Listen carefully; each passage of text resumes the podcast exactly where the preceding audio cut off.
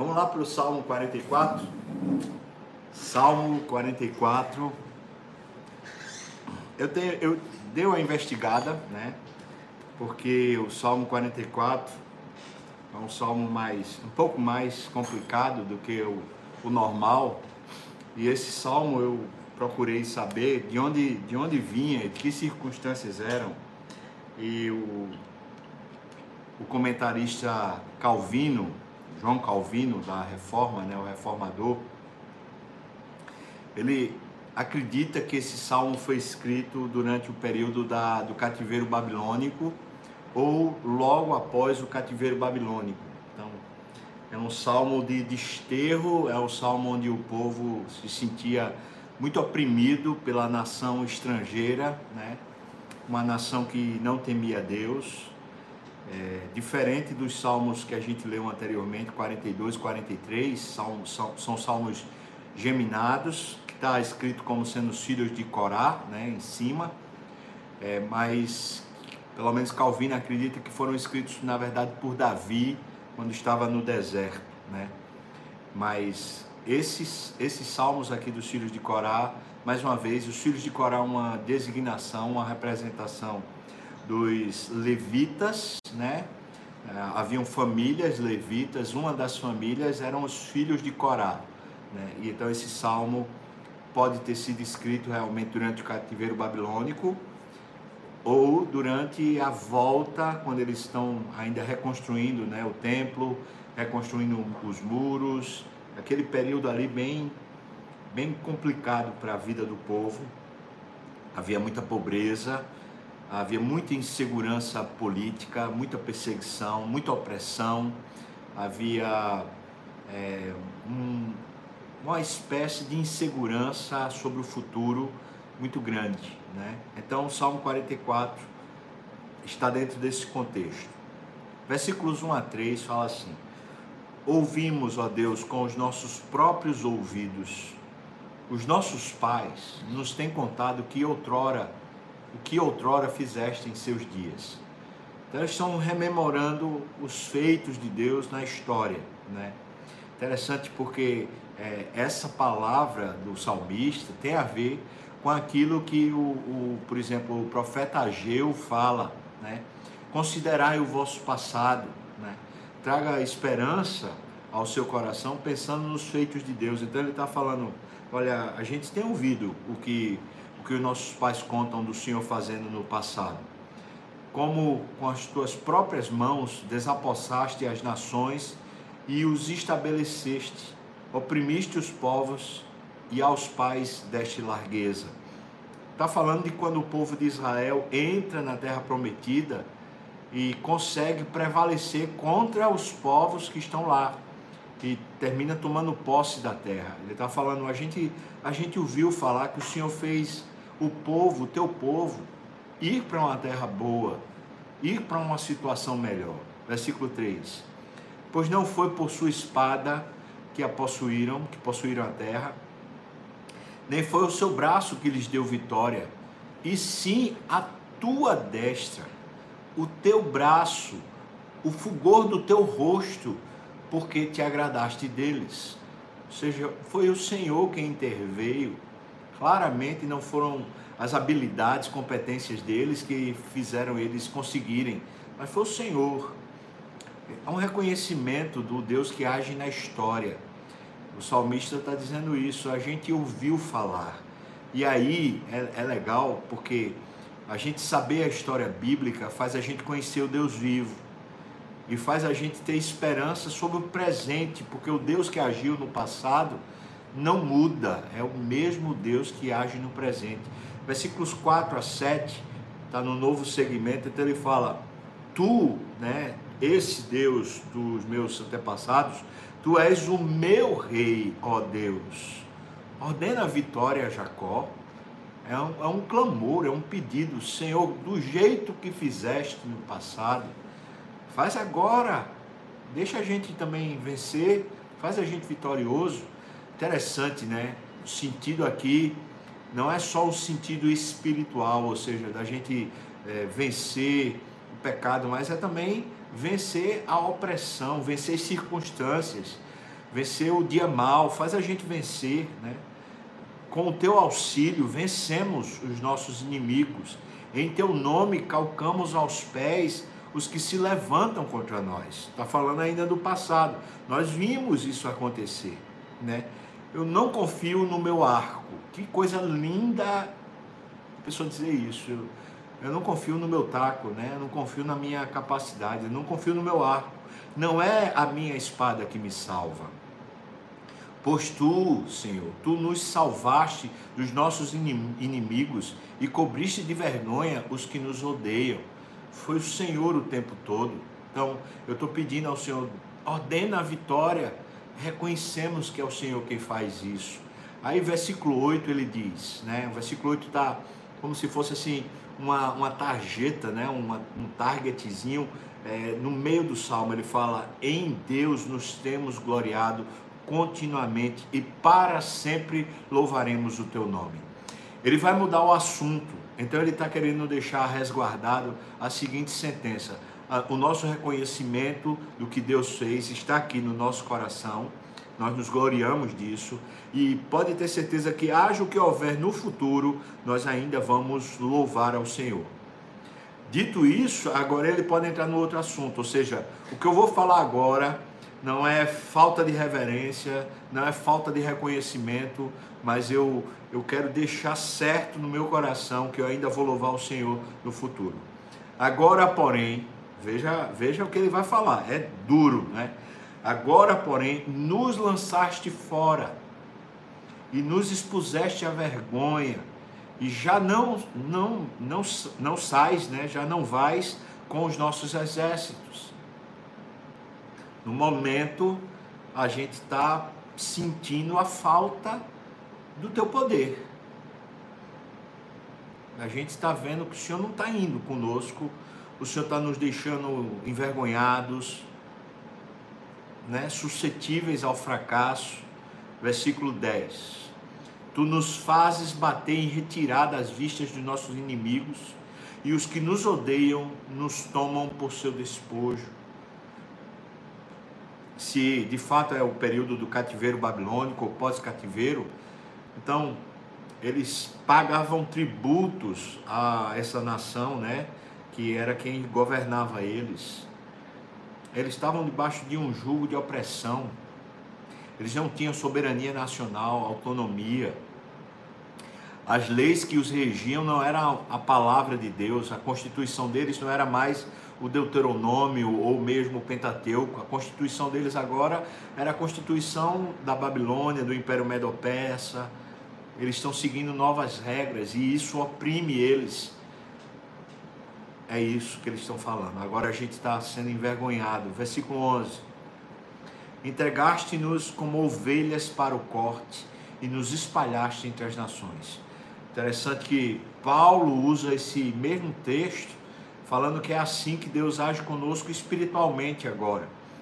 Deus nos coloca no cenário do mundo como se fôssemos ovelhas para o matadouro. Paulo fala isso em 1 Coríntios, citando o que Jesus falou. Jesus falou isso: Eis que eu vos envio como ovelhas para o meio dos lobos. Ou seja, o cenário, o cenário espiritual no qual a gente vive é um cenário agressivo contra nós, né? é um, um cenário que quer nos roubar a vida. Interessante porque isso é em qualquer momento, mesmo nos momentos em que a gente está tendo vitória, prosperidade, é, saúde, está havendo paz na família, o mundo jaz de maligno, ou seja, nós estamos o tempo todo né, sendo tenta, estão tentando, né, o diabo está tentando tragar a nossa alma nos fazer perverter, perder a nossa identidade, perder nossa alegria. Então ele está falando isso, né? O Senhor nos entregou como ovelhas para o corte nos espalhaste entre as nações. Então é o cativeiro mesmo, babilônico, né? Eles se espalharam e agora eles estão sentindo a falta da presença de Deus que os unia, que os tornava uma nação soberana, regidas pela palavra de Deus. Eles estão sentindo a falta dessa presença harmônica de Deus que fazia a vida funcionar. Né? Interessante, irmãos, que Israel, né, a nação de Israel nunca mais, depois disso, nunca mais voltou a ter aquilo que eles tinham antes do cativeiro babilônico. Nunca mais. Né? Eles sempre depois viveram como sendo um povo é, que tinham tratado de suzerania, de vassalagem com o reino superior. Nos tempos bíblicos, né? Porque Roma depois é o império que governa eles é, e nos tempos atuais, Israel tem a sua própria constituição, né, tem uma soberania nacional, constantemente sendo atacada por, por outras nações, né? mas hoje Israel não tem a sua constituição sendo o Pentateuco, tem outras leis, né? outra maneira de organizar socialmente. Então, nunca mais, desde, essa, desde a época do cativeiro babilônico até hoje, até os dias de hoje, nunca mais eles tiveram aquela organização social, aquela harmonia que eles tinham antes do cativeiro. Porque o que regia eles era o Pentateuco, era a Torá. Literalmente a nação estava formada sobre a palavra de Deus. Então, quem é hoje o povo que tem a sua constituição como sendo a palavra de Deus? É a igreja. Nós somos esse povo que tem em si, né, que tem para si como constituição, como regra, como, como pauta, como lei, como é, instrução a, a palavra de Deus, especialmente as leis que estão lá no Pentateuco.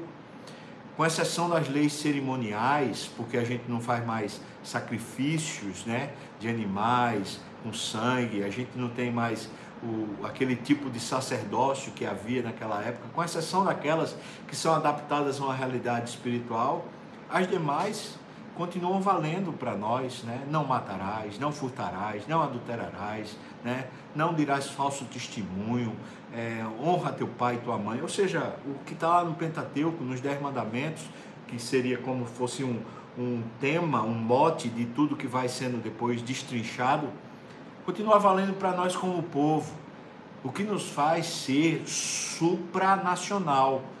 Ou seja, a gente tem uma cultura, uma cultura superior no sentido de ser bíblica, não no sentido da gente ser superior, mas a gente tem uma cultura superior porque veio do céu, que nos faz habitar em qualquer nação, em qualquer território, no meio de qualquer cultura, mas nós temos a cultura própria do povo de Deus que, que sempre termina servindo e abençoando em qualquer território, em qualquer nação, por quê? Porque a gente vive uma cultura divina e não a cultura estabelecida pela Constituição Nacional. Sabe o que é incrível? É que essa Constituição divina, essa lei magna divina, ela, mesmo sendo superior, ela na verdade nunca é arbitrária, ela nunca torna a gente que segue essa, essa lei, nunca torna a gente arbitrário contra o Estado ou contra o, as autoridades superiores. Quando de alguma maneira nós somos feridos, ultrajados, maculados, o que a Bíblia nos estimula a fazer é nos colocarmos como servos, e se a gente tiver que fazer a opção entre o que Deus fala e o que a lei dos homens fala, a gente fica com o que Deus fala, mesmo que a gente seja morto. Então, não existe um, na Bíblia, não existe uma guerra santa do tipo é, uma jihad, né? que a gente vá brigar contra o Estado ou brigar é, contra as pessoas ou matar em nome de Deus. De jeito nenhum. Pelo contrário, é essa expressão que está aqui. A gente vive como ovelhas no meio de lobos. vive para ser morto e não para matar. Né? É, é, isso. Né? Versículo 12 ele diz: Vendes por um nada o teu povo e nada lucras com o seu preço. Ele está sentindo a crise, uma crise nacional, uma crise de relevância. A gente não vale mais nada. Né? Versículo 13: Tu nos fazes opróbrio dos, dos nossos vizinhos, escárnio e zombaria aos que nos rodeiam eles viveram muito isso no pós-cativeiro, né? Aqueles governantes nacionais, eles não respeitavam os judeus em nada e não respeitavam eles seguirem a Torá. Então eles ficaram mesmo, mesmo que meio que marginalizados mesmo, como sendo vergonha. continua aqui, né? Versículo 14: Põe-nos por ditado entre as nações, alvo de meneios de cabeça entre os povos. Aqui é no sentido pejorativo, ou seja, eles ficam tirando onda com a gente, né? Ficam zombando da gente como se a gente fosse uma vergonha, um opróbrio. Sabe aquela expressão assim, isso é um povo abestalhado. Eu ouvi muito isso durante o período da universidade, né? Durante o período da universidade eu, eu me mantive, graças à, misericórdia de Deus, eu me mantive virgem. E eu era o abestalhado, né? Meus colegas zombavam de mim. Segunda-feira era uma tortura, porque cada amigo que voltava né, da, da, da do, do, feriado, da, do fim de semana, voltava com as suas histórias do que tinha feito, de, de bebedeiras, de, de promiscuidade, de uma série de coisas lá. E eu voltava do final de semana na igreja, de, de ter ido tocar, de ter ido cantar, de ter ido fazer culto, de, estar no discipulado. Eu, eu voltava como um abestalhado, né? como alguém que não estava aproveitando a vida. É, mal comparando, é isso, né? Versículo 15: A minha ignomínia está sempre diante de mim. É uma vergonha e a gente se sente mesmo envergonhado. Eu me lembro que né, naquele período eu, eu não queria ir na segunda-feira para a universidade de jeito nenhum, porque era uma vergonha, né? É, a minha ignomínia está sempre diante de mim. Cobre-se de vergonha o meu rosto, ante os gritos do que afronta e blasfema, à vista do inimigo e do vingador. É claro que a situação aqui não era uma situação tão, tão bucólica e tão pequena como a que eu vivi, era muito mais séria, né? Dizia respeito a eles não terem terra, dizia respeito a eles não terem direitos, dizia, dizia respeito a eles serem oprimidos literalmente por um estado opressor. Era assim que eles estavam vivendo e eles sentem essa grande agonia. E eles vivem isso por quê? Porque eles seguem a Bíblia. E, e o, o, o, protesto, se é que eu posso usar essa expressão, o protesto deles é, é esse, é, pai, a gente não está entendendo. A gente quer, quer fazer o certo e a gente só sofre. A gente não está entendendo. É, esses dias eu tenho ouvido muito é, empresários né, da, daqui da igreja ou, ou pessoas que são empregadores que, que tentam viver de forma correta, pagar os impostos corretos e como eles sofrem numa nação que, que a corrupção, que o, o, o, o jeitinho, né, o, dá um, um, um trocozinho, um negócio lá, é, termina abrindo as portas muitas vezes, né? E, e como um crente que, que, é, que é justo, que é honesto, sofre no seu negócio, é, pagando às vezes uma exorbitância, muitas vezes suas causas na justiça ficam em último lugar, seus processos em prefeituras, em, em partições, em uma série de coisas é, nunca são resolvidos porque porque não não molha a mão, porque não né, não dá um então, como sofrem os cristãos? Por se manterem não só ética e moralmente corretos, mas por se manterem com uma cultura superior, uma cultura maior do que a cultura vigente. Como sofrem os cristãos? E ele está falando disso aqui. Nós perdemos os nossos privilégios, os nossos direitos. Nós vivíamos como um povo de Deus, regidos pela Constituição da Bíblia e agora a gente está regido por essa mesma palavra no meio de uma nação que tem outras regras, que tem outra cultura, que tem outras maneiras de, de, de viver. Então a gente vive oprimido. Você se sente assim? Você já passou por, por situações assim, onde o fato de você manter-se na palavra, você viu, você perdeu, você viu os seus processos serem colocados por último, você já sofreu isso, né? É, ser humilhado, ser preterido, você já passou por isso? Versículo 17 até o versículo 21, a gente vai encontrar um, um outro trecho. Diz assim: tudo isso nos sobreveio, entretanto, não nos esquecemos de ti, nem fomos infiéis à tua aliança. Nós sofremos bastante, mas nós resolvemos que a nossa aliança, né, nossa fidelidade seria contigo, Deus. Isso é uma resolução. Entendeu? Isso é uma questão pessoal. É como se fosse assim: Deus não vai intervir nisso, nessa decisão sua, porque diz respeito ao seu carinho para com Ele e não ao carinho dele para com você. Se Ele força você a, a ser carinhoso com Ele, o seu carinho passa a ser uma mentira, é uma obrigação. Então, esse, esse respeito, essa fidelidade a Deus é uma decisão pessoal por amor, não por causa da regra, mas porque a gente diz: Senhor, pode vir o que vier, eu vou continuar fiel ao Senhor. Amém, irmão? Essa é uma decisão de amor, de fidelidade. E ele continua, né? Versículo, ainda no versículo é, 17 não nos esquecemos de ti, nem fomos infiéis à tua aliança.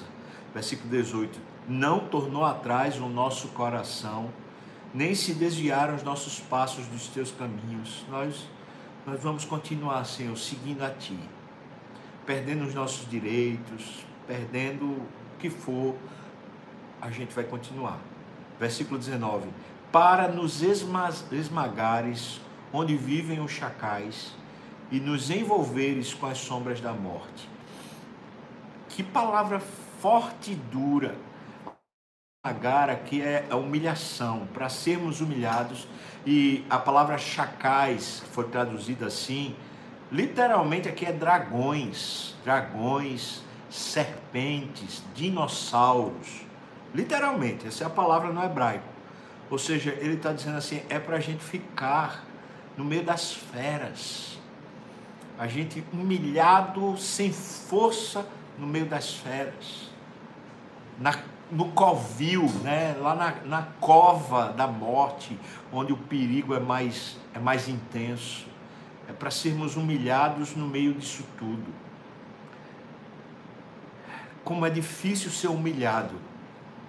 Como é? Jesus sabe a dificuldade que é ser humilhado, porque ele, por juízo opressor, ele foi humilhado e não abriu a sua boca. Ele foi maltratado, ele foi cuspido no rosto, ele foi sentenciado injustamente por causa das nossas transgressões. Como é difícil ser humilhado e permanecer fiel. Mas o que ele está dizendo é: no meio da maior opressão, nós decidimos que o Senhor é mais valioso do que qualquer outra coisa.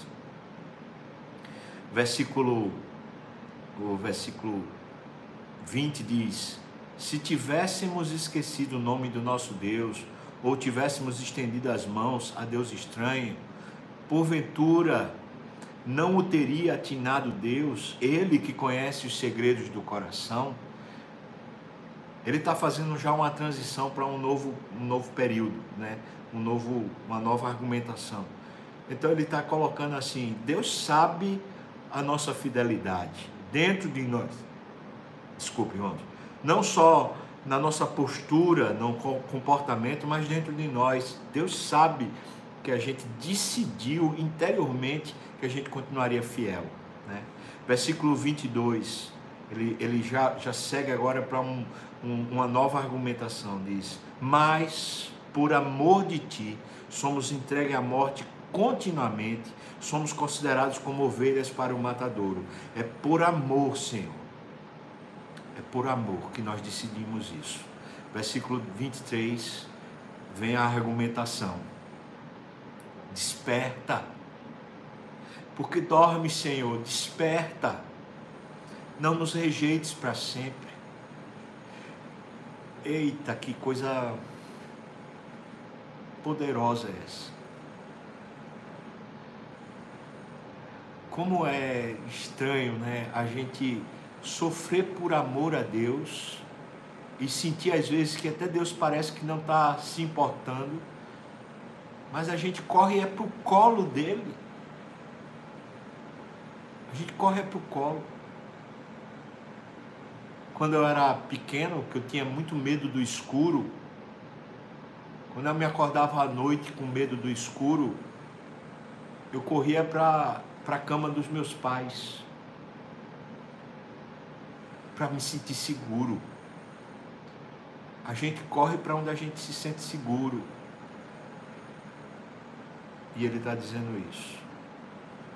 Senhor, por favor, acorde. Eu estou com medo. Acorde, Deus, eu estou com medo. Versículos 24 a 26, finalizando o salmo. A, é, essa argumentação agora é: por favor, se acorde, Deus, por favor. Veja o que ele diz.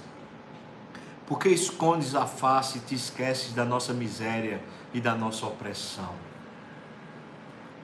Você tem se sentido assim? Se você diz que sim, bota aí por favor que tenho sentido sim isso. Tenho sentido opressão, tenho sentido uma miséria, um empobrecimento, uma tristeza, uma calamidade. Eu tenho sentido, tenho me sentido só, me sentido inseguro. Tem se sentido assim? pois a nossa alma está abatida até o pó e o nosso corpo como que pegado no chão. Estamos desvalidos, perdemos o ânimo, perdemos as forças, perdemos o vigor. Está na hora da gente correr para a cama de Deus, a gente ficar entre papai e mamãe ali, justamente naquele lugar que a gente se sente mais seguro, debaixo dos lençóis deles, abraçado pelos dois, protegido, porque como dá medo tudo isso que a gente vive, qual vai ser o futuro do nosso país? Não é? a gente tem uma decisão a tomar nesse salmo é haja o que houvesse, eu vou, vou estar contigo, mesmo que eu seja como ovelha para o meio do matadouro, eu, eu vou ficar contigo, Deus. Eu quero o Senhor e eu vou buscar o Senhor na sua cama, dizendo: Acorda, Deus, desperta, levanta, Senhor, por favor, me protege do perigo. Né?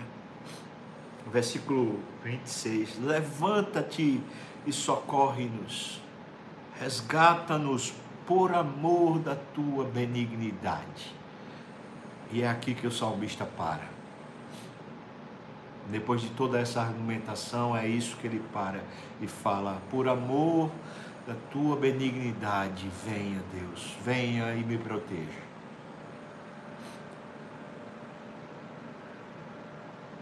Você vem, irmão? Você vem para esse lençol, para essa cama, o lugar onde Deus habita. Acordar Ele, acorda, Senhor, por favor, acorda, né? Desperta. Eu estou com medo. Se levante, Deus, e me proteja, que eu estou com medo. Estou com medo. Por causa da sua boa, boa generosidade. A palavra benignidade é essa generosidade. Por causa da tua generosidade te desperta, Deus. Deus está vindo, irmão. Minha irmã amada, Deus está vindo para lhe proteger. Ele pode ter certeza que não dorme o guarda de Israel. Não, ele está acordado, ele está pronto para nos sacudir, para nos amparar.